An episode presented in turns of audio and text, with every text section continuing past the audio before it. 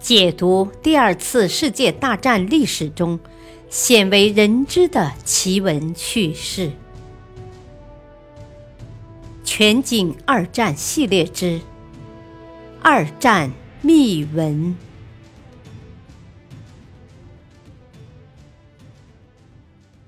第八章：斯大林格勒的转折，第一集。发动夏季攻势。事实证明，这个犯了兵家大忌的两线作战的决定，导致德军的惨败。希特勒发动一九四二年夏季攻势的目的是同时夺取斯大林格勒和高加索地区，这些目标很有吸引力。若德军能在斯大林格勒地区越过伏尔加河，切断苏联的南北交通线，利用高加索地区的油田为战争服务，那么战场的局势将有利于德军。希特勒的宏图大略并不止于此，他还想派快速机动部队通过高加索地区征服英国殖民地印度。从纯粹战略观点来看，希特勒的宏图大略包含着失败的萌芽。因为前线距离斯大林格勒约有四百八十二千米，离高加索地区五百六十千米以上，这两个目标相隔五百六十千米左右，夺取这两个目标的作战很难同时进行。军事顾问们提出一个问题。在没有充足兵力的情况下，如何同时攻占相隔很远的两个目标？希特勒要求德国的盟国再提供若干个师，使东线的总兵力与这次战略意图相适应。一九四一年，在东线作战的每个德国人都知道，友军部队战斗力很低，靠友军部队，其结果是很明显的。但是希特勒只看到在东线的作战地图上标明的师的数字猛增。事实证明，这个犯了兵家大忌的两线作战的决定，导致德军的惨败。希特勒的作战指令说：“无论如何，必须竭尽全力到达斯大林格勒地区，或者至少使这座城市处于重炮射程之内。”使它不能成为工业中心和交通枢纽。希特勒之所以如此重视斯大林格勒，是因为它既是苏联内河航运干线的枢纽，又是一座重要的工业城市。五月，苏德双方经过积极准备，相继展开了军事行动。不久，哈尔科夫战役打响。德军倾其全力进行反扑，挫败了苏军的局部攻势。六月，德国两个集团军群上百万之众，向顿河和伏尔加河之间猛烈进攻。经过激战，德军又夺回了战争的主动权。希特勒步步进逼。六月二十八日，希特勒调集大量步兵。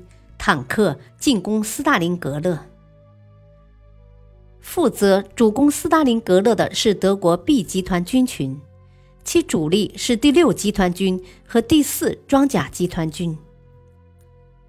保卫斯大林格勒的是斯大林格勒方面军下属的第六十二、六十三、六十四和第二十一集团军。七月。斯大林发出第二百二十七号命令，指出必须寸步不让地抗击敌人的进攻。斯大林决心不惜一切代价，坚决守住这一重要工业城市和南北交通枢纽。七月十七日，德军开始以优势兵力猛攻苏军的前沿阵地。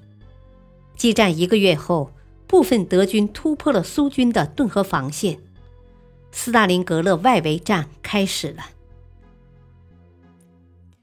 斯大林命令苏军两个方面军投入战场，并派国防委员会委员马林科夫、苏军总参谋华西列夫斯基飞抵前线协助作战，指示叶廖缅科上将统一指挥该地区的两个方面军。